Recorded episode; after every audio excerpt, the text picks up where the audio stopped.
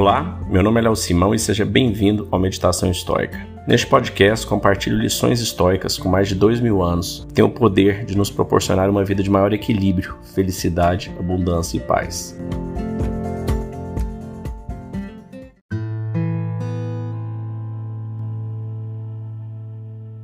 Hoje nós vamos ler mais um trechinho do Manual de Epiteto. Nós vamos ler a parte 46 e 47, com o título sinais de um indivíduo que progride. Quando, no que toca às necessidades do corpo, te ajustas com simplicidade, não te gabes disso. Tampouco, se bebe somente água, não faça disso um pretexto para ficar repetindo que bebe somente água. Se queres impor a ti duros exercícios físicos no feito de um atleta, empreende tal coisa para ti, e não para que quem está de fora te observe. Segunda parte. Postura e caráter de uma pessoa vulgar.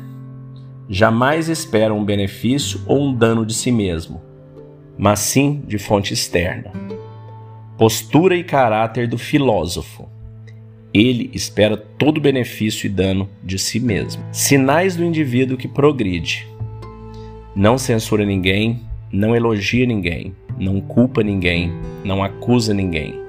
Nada diz de si mesmo como alguém que é alguma coisa ou sabe alguma coisa.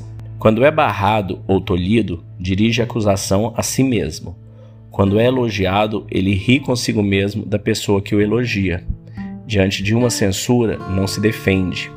Ele circula como os enfermos, tomando precaução para não abalar aquilo de que está se recuperando, até que ele adquira firmeza. Eliminou de si todo desejo, transferiu aquilo que se trata de evitar exclusivamente para aquelas coisas contrárias à natureza que estão subordinadas a nós. Em tudo se serve de um impulso destituído de tensão. Se é tido como um tolo ou ignorante, não dá importância a isso.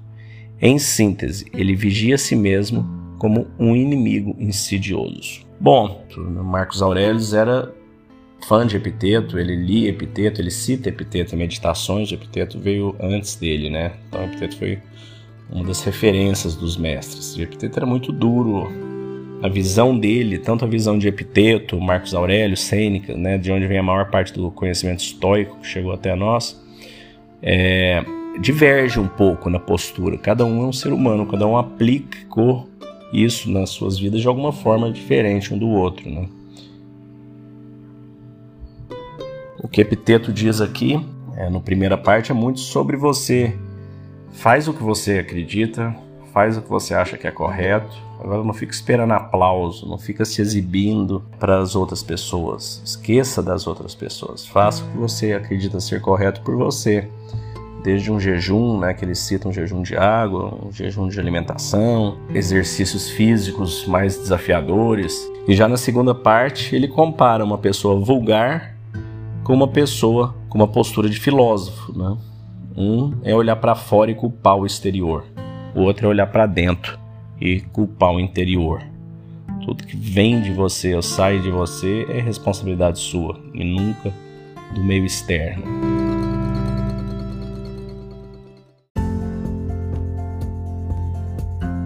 Se você gostou desse podcast, deixe seu like, siga nosso canal e compartilhe. Alguém pode estar precisando escutar isto hoje. Seja você a pessoa a levar esta mensagem de força e resiliência. Pode mudar o dia e o destino de alguém. Estoicismo é uma fórmula que nos ajuda a superar os desafios e dificuldades da vida. Você pode nos escutar diariamente no Spotify, Apple e Google Podcast. E também no Instagram, buscando por Meditação Estoica. Fique com Deus e tenha um dia de abundância e paz.